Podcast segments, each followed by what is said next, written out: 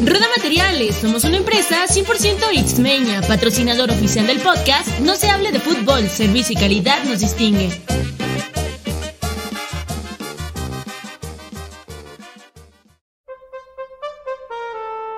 No se hable de fútbol.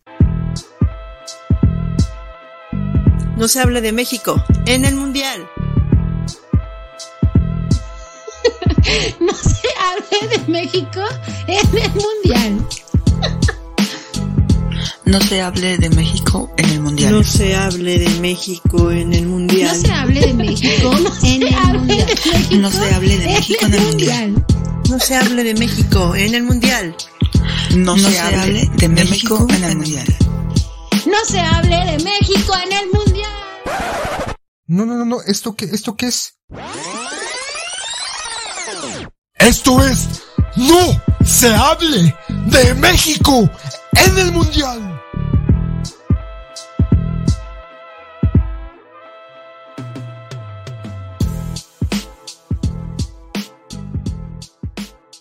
Bienvenidos a No se hable de México en el Mundial. Hoy vamos a hablar de un bien cultural, un bien que como ya leyeron en el título, pues suena un tanto extraño porque nosotros tenemos pinche podcast que se llama No se hable de fútbol y ahí deberíamos meter este tema. Sin embargo, queremos hacerle saber a quienes nos escuchan de otros lugares. Supongo que pasa un poquito eso, pero en México la cuestión de la selección mexicana es un asunto al que le debemos dedicar un episodio porque pues nos lo tomamos muy mal, ¿no? Muy, muy mal.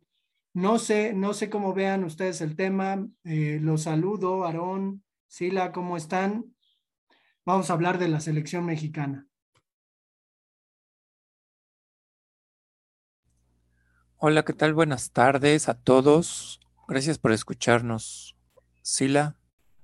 Nos vamos al mundial, nos vamos al mundial. Ahora sí, perros, van a saber lo que es bueno. Argentina, cuídate porque te la vamos a cobrar todas las que nos has hecho, perro. Ahora sí vas a sufrir, Argentina, vas a llorar, te vas a poner a las patas con Sansón. Te vamos a sacar el corazón y lo vamos a ofrecer a Tlaloc. No, no sé de quién sea la teoría, pero este hay una cuestión, digo, no sé qué nos pueda comentar ahí, Aarón, del inconsciente colectivo, ¿no? Es decir, como comunidad, como cultura mexicana, coincidimos en ciertas cuestiones, ¿no? Y nos tomamos el tema de la selección mexicana como si fuera una representación hasta de nuestra propia familia.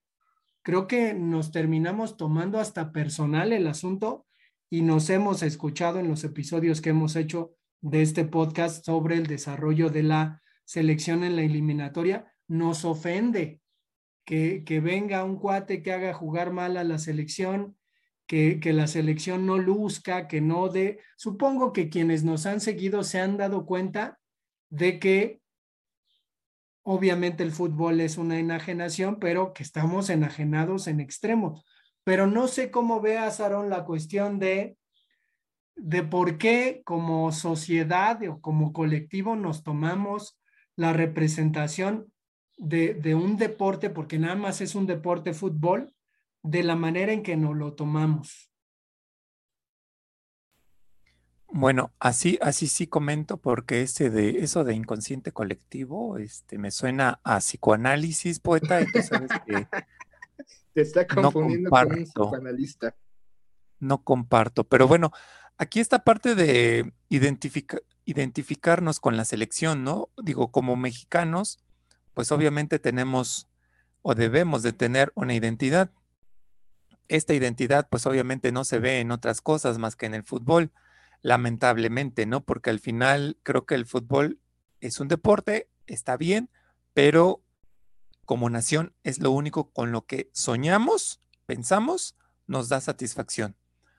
Otras cosas, pues bueno, sí, somos mexicanos, pero finalmente no hay esa satisfacción que nos da el ver ganar a la selección, ¿no?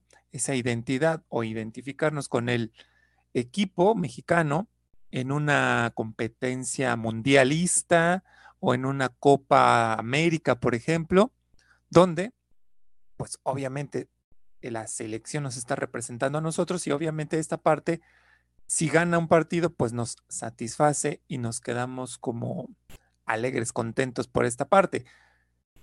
Vuelvo a repetir, no sería lo adecuado en cuanto a la selección, porque seguramente este, hay otras opciones, lamentablemente no se dan, y lo único que se puede dar es en la selección.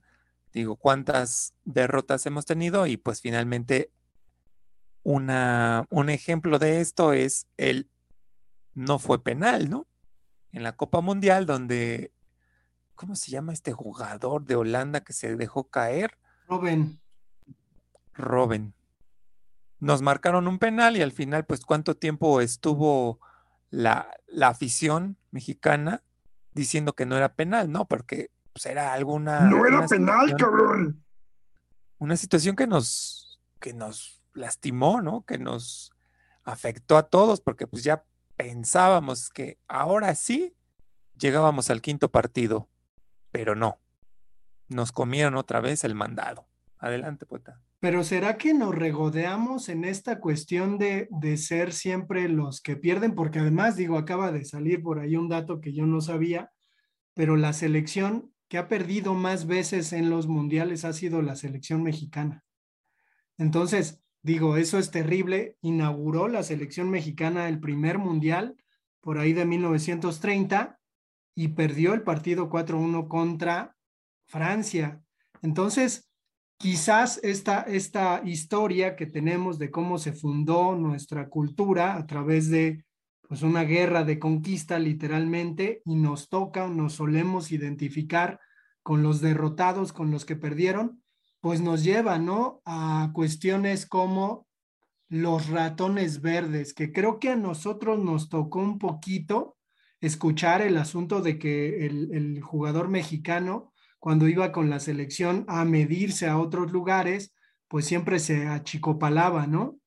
Y también nos tocó un tiempo en que eso dejó como de ocurrir, de repente la selección ya daba otra, otra cara un tanto más combativa, pero pues también por ahí, además del, del, este, del no era penal, el ya merito, que parece una maldición y parece que como cultura lo repetimos todo el tiempo, ¿no? Ya merito los mexicas le ganan a los españoles. Ya merito los insurgentes le ganan al ejército realista. Ya merito los revolucionarios de 1910 le ganan verdaderamente a los políticos de aquel entonces. Entonces, no, no sé cómo esté, cómo vea el sí la, esta cuestión eh, cultural, ¿no? De ser siempre los que pierden. Digo, ya sabemos qué va a pasar en el siguiente mundial. Ojalá que no, pero más o menos nos damos una idea, ¿no? De qué va a pasar. Pero es real, pero es real. Perdón, si la adelante. Creo que más que, más que este, pensar o, o, o encumbrarnos en los que siempre perdemos, o que la selección siempre va a perder, y esta obsesión, fascinación, este deseo, esa pasión, este amor, a veces desmedido por la selección, eh, se, se, centra más en esa necesidad de que es algo colectivo, donde están muchos, y la falta de otros elementos, otras acciones en el país que nos genere o, o que pensemos en algo de orgullo. Y no sé por qué se puede o a qué se deba. No sé si es de alguna manera la manera en que se conformó la nación, la esclavitud de casi 200 años, los distintos cambios políticos, sociales, culturales, religiosos que ha sufrido este país y posteriormente ese apaciguamiento de después de la Revolución Mexicana de conflictos armados dentro del país y aparentemente estar en una etapa de bonanza y libertad y fuera violencia, pero que realmente como individuos que, le, que gustamos de fútbol, porque también hay que decir, no a todos los mexicanos se obsesionan y les gusta fútbol. O sea, podemos decir que es un sector, no sé de cuántos, ¿no? Hay que hacer una consulta ciudadana para hacer realmente cuánta gente o cuántos mexicanos, hombres o mujeres, les gusta el fútbol, pero aquellos que nos gusta, creemos o trasladamos este deseo de triunfo, este deseo de realmente sentirnos orgullosos hacia la selección, porque en la vida cotidiana no encontramos otra cosa, no encontramos otra forma de sentirnos orgullosos. Si acaso a veces, tal vez, este, en alguna disciplina u otra disciplina deportiva, o si acaso cuando eh, Cuarón o estos directores ganaron algo, pero realmente no existe o aparentemente no existe algo la vida cotidiana que como mexicanos nos haga encumbrar, nos haga sacar el pecho adelante, ¿no? Todo lo contrario, no, no llevamos, o sea, solamente sacamos las banderas y estos símbolos patrios cuando juegas la selección y en su momento cuando ganaba o cuando nos obsesionábamos, íbamos al correr al ángel porque calificamos al mundial y ahí invadíamos el ángel con banderas y sombreros de la chingada y que ahora no ocurre porque no, no, no existe ese, ese, esa sinergia con la selección porque nos han dado demostraciones que el ya merito y que de alguna manera seguimos apoyándola, más menos, pero ya no estamos con este entusiasmo.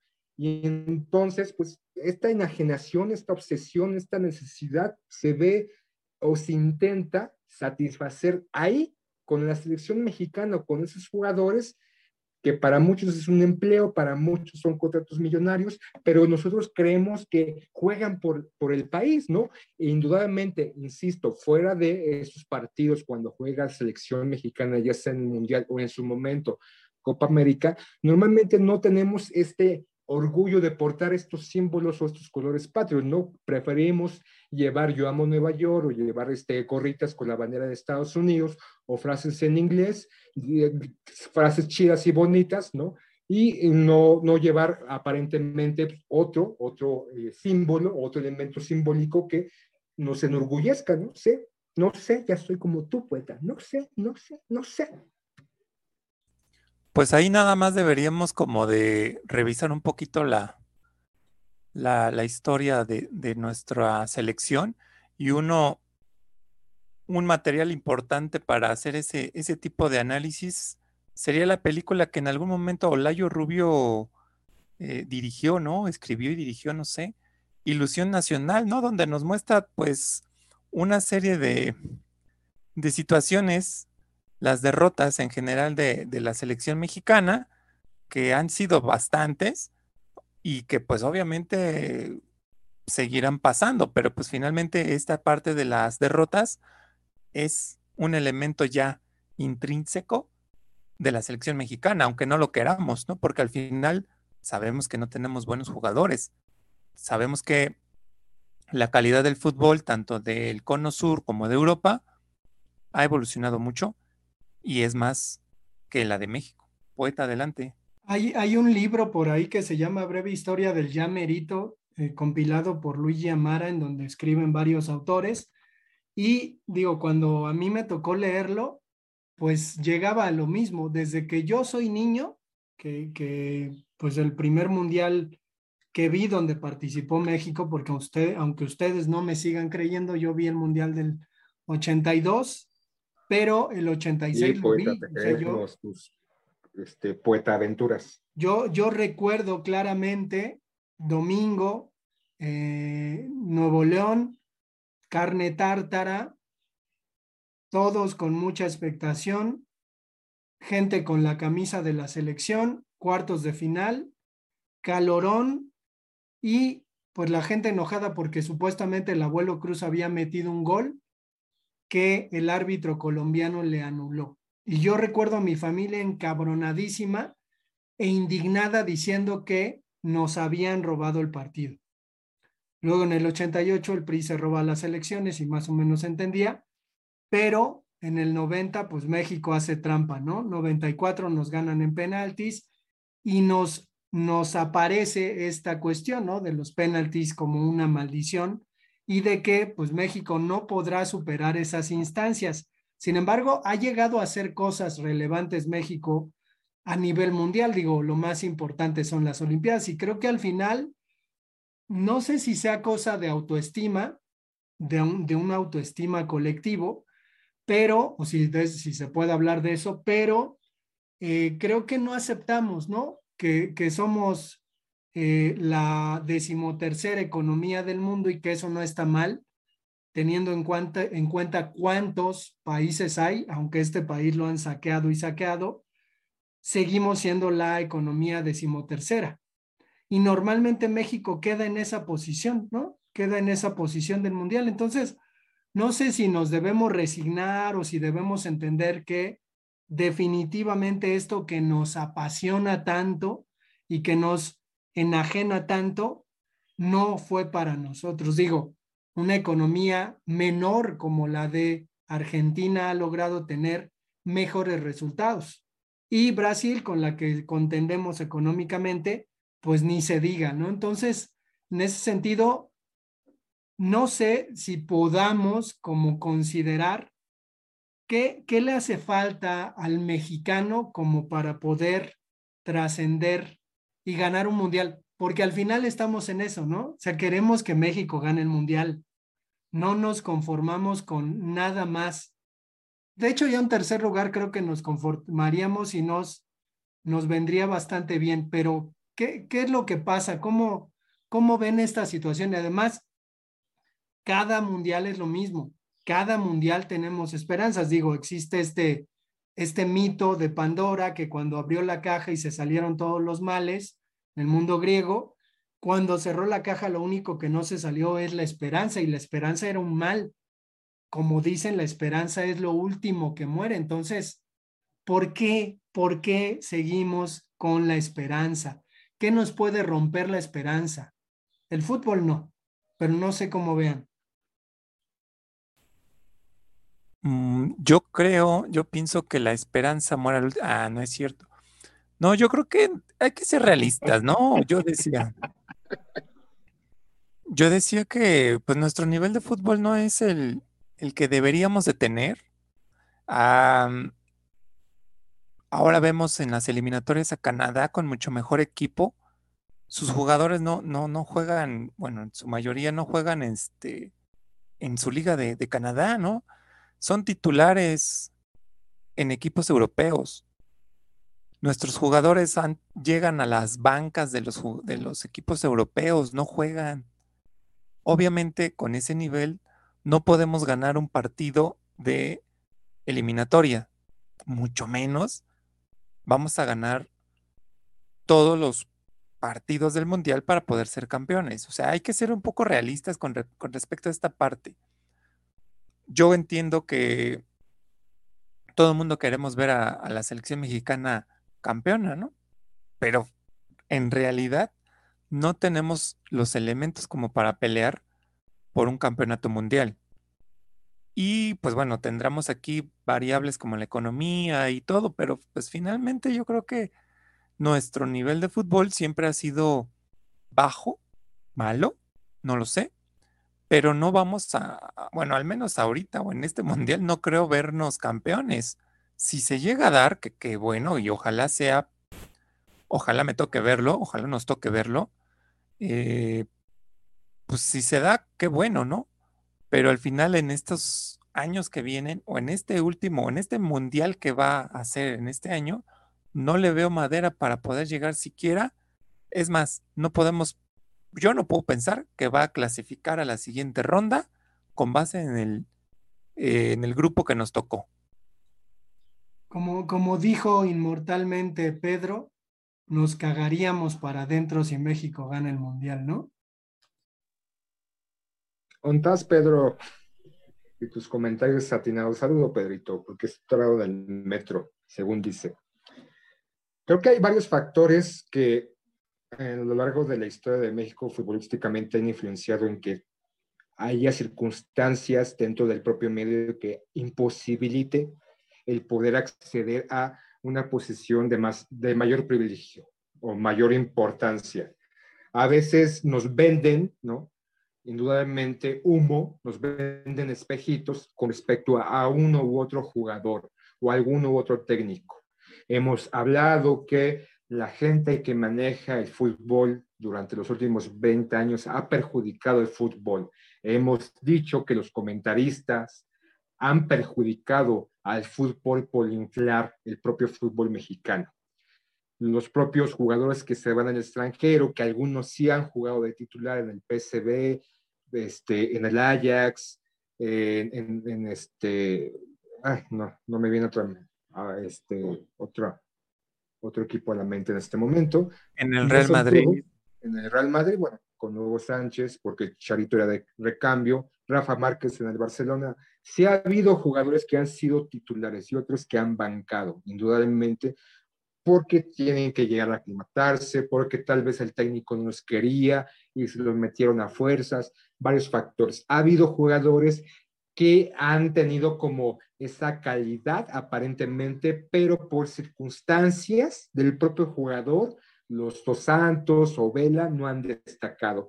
Y otros jugadores aquí en el fútbol mexicano, pues que están campechaneando, están a gustos y eh, pues, bastante bien remunerados por jugar aquí y por la forma en que juegan. Son muchos factores, la propia afición que es conformista, que les perdona aparentemente todo, la condición política, la, condición social. Puede ser que todo este cúmulo de circunstancias que rodean al propio país afecten de alguna manera el rendimiento o aparentemente la posibilidad de que la selección mexicana o los jugadores de, que estén dentro de la selección mexicana hagan un mejor desempeño.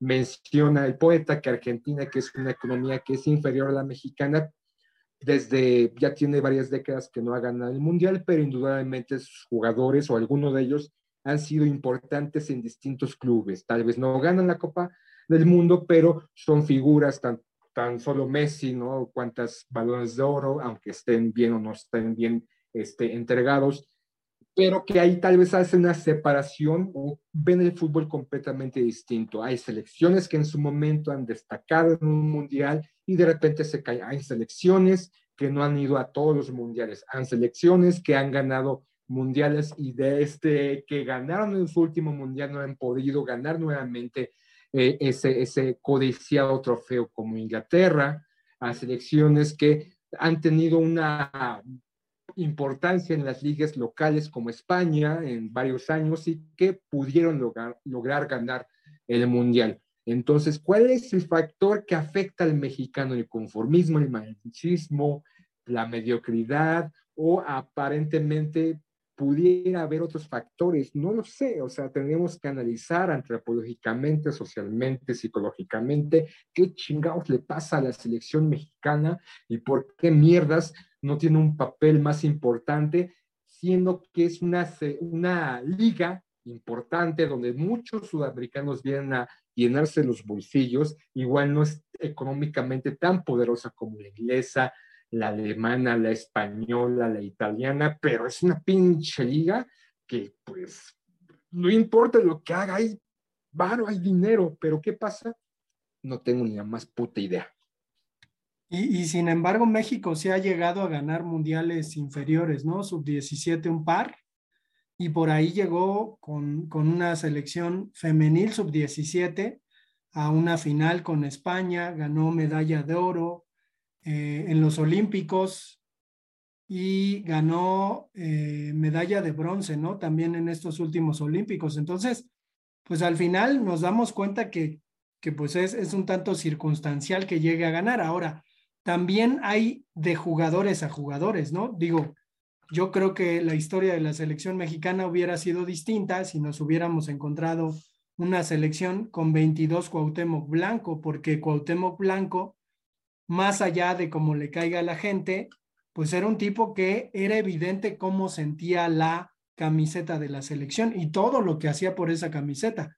Tenemos a Hugo Sánchez que, siendo él verdaderamente un malinchista, ¿no? Porque pues ya se empiezan a saber cosas de cómo se comportaba, ¿no? Cuando, cuando se juntaba con los otros seleccionados. Entonces, eh, no sé, también, también tiene mucho que ver con, con las personas que terminan llegando a la selección. Digo, la Jun, la Jun llegó a la selección, que, que es un, pobre diablo, ¿no? Pero bueno, eh, es, eso es como lo importante, ¿no? Se les deberían hacer una especie de test de amor a la selección para que pudieran representarla, ¿no? Y así podemos encontrar un montón de nombres.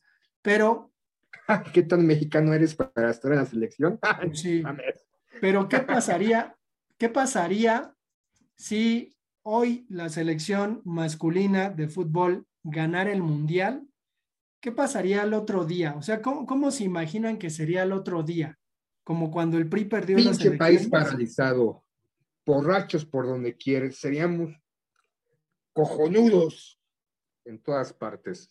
Hasta los que no le van al fútbol estarían ahí pitando y con la matraca y con todo ahí. Se paralizaría al día siguiente la mayor parte de las ciudades más importantes en México. Bueno, yo creo que, hijo, no, no me lo imagino, no me lo imagino porque realmente pues nunca he soñado, nunca he visto esa parte de que gane México el mundial. Yo creo que sería un día de fiesta completamente, sería, se haría, yo creo, se haría un día como el de el 16 de septiembre, un día de asueto nacional para celebrar que México ganó el mundial. Y bueno, no solo creo que en México, a lo mejor en muchos otros países que nunca han llegado a, a una semifinal o una final, pasaría prácticamente lo mismo. Pero en México yo creo que sí sería muy, muy, muy cañón ver eh, eh, a México como campeón del mundial. Y obviamente sería un- un- un- una fiesta total en, la- en México, eh, desde el norte hasta el sur. Todo el mundo celebraría en todos lados. Encontraríamos gente ebria, encontraríamos gente súper ebria Nos y más, pondríamos, dijo el otro. Y más gente más ebria. Entonces yo creo que sería una fiesta, fiesta nacional en México porque México, la selección, ganó el mundial.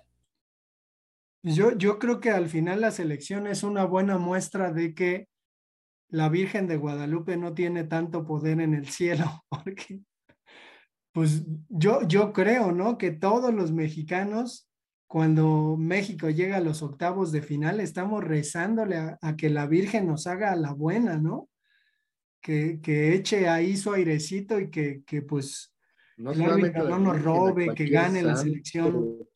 A cualquier dios pagano, dios antiguo, Zeus, este, Odín, quien sea, háganos la buena. tenía un alumno francés y le decía, ¿no? O sea, la- mi pregunta más, más relevante que tuve durante el curso es eso, ¿no? No. Preguntarle qué se sentía ser campeón del mundo. Y al final me dijo que pues es En una vez de No, darle ¿qué te clase, felicidad muy grande. ¿cómo haces eso? No mames, cabrón. ¿Qué, qué te dijo, güey? que es una felicidad muy grande, pero tampoco le dio importancia y a mí me, me chocaba un poco el asunto de, no mames, o sea, ¿cómo, cómo eh, eres francés? O sea, los franceses son los campeones del mundo, ¿cómo no lo dices con tanta emoción? Y otro cuate francés y una conocida, perdón, otro cuate brasileño, alumno, una, una exalumna brasileña y una amiga brasileña también, ¿no? O sea, me decían lo mismo, o sea, sí, sí he visto campeón del mundo a Brasil, pero pues ya no pasa nada, ¿no? Entonces, no sé, no sé, es un poco extraño. Supongo que al final, después de ese día, pues la vida seguiría y seguirían nuestras expectativas de, pues ver qué se podría hacer el siguiente mundial. Yo preferiría que la selección, como la de Italia, ¿no? No concursara todas las competiciones y ganara una que otra. Los, los italianos ya tienen cuatro, entonces en una de esas, ¿no? Agradecemos habernos escuchado. Les recordamos el correo electrónico no se hable de fútbol. Gracias. Adiós. Roda Materiales, somos una empresa 100% Ixmeña, patrocinador oficial del podcast No se hable de fútbol, servicio y calidad nos distingue.